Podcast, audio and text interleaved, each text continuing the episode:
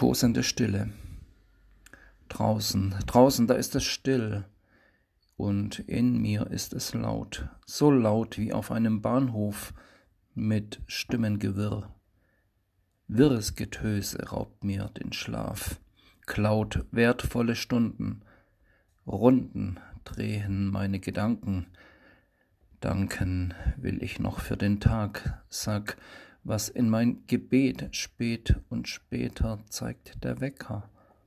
Bäcker fangen bereits an zu backen, backen Brötchen für den Morgen, und ich lieg hier und mache mir Sorgen. Was ist, wenn ich es nicht schaffe? Raffe das, was ist, zusammen.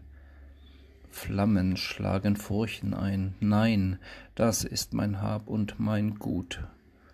Wutglut brennt in meinem Kopf. Tropfen rinnen mir von der Stirn. Gehirn glüht planend, lässt nicht locker, locker bleiben, sag ich mir, bring ich morgen zu Papier.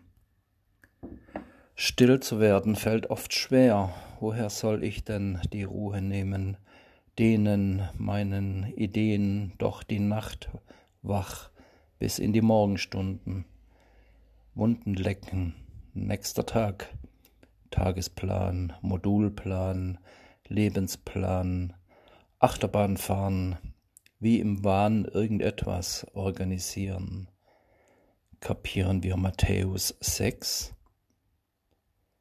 Stille werden, Vertrauen lernen, so sorgt euch nicht um euer Leben, wes du bedarfst, wird Gott dir geben.